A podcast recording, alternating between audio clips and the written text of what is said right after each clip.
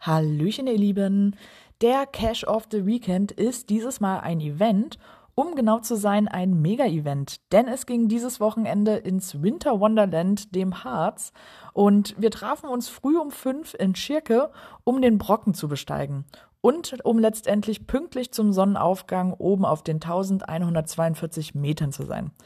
Naja gut, der Sonnenaufgang war eher ein roter Streifen am Horizont, aber der Wettergott war auf unserer Seite und bescherte uns das beste Winterwetter. Gegen neun Uhr klarte der Himmel auf und die Wolken verzogen sich, und bei schönstem Sonnenschein und Windstille genossen wir die Aussicht und spielten dann oben auch noch die dort liegenden Dosen.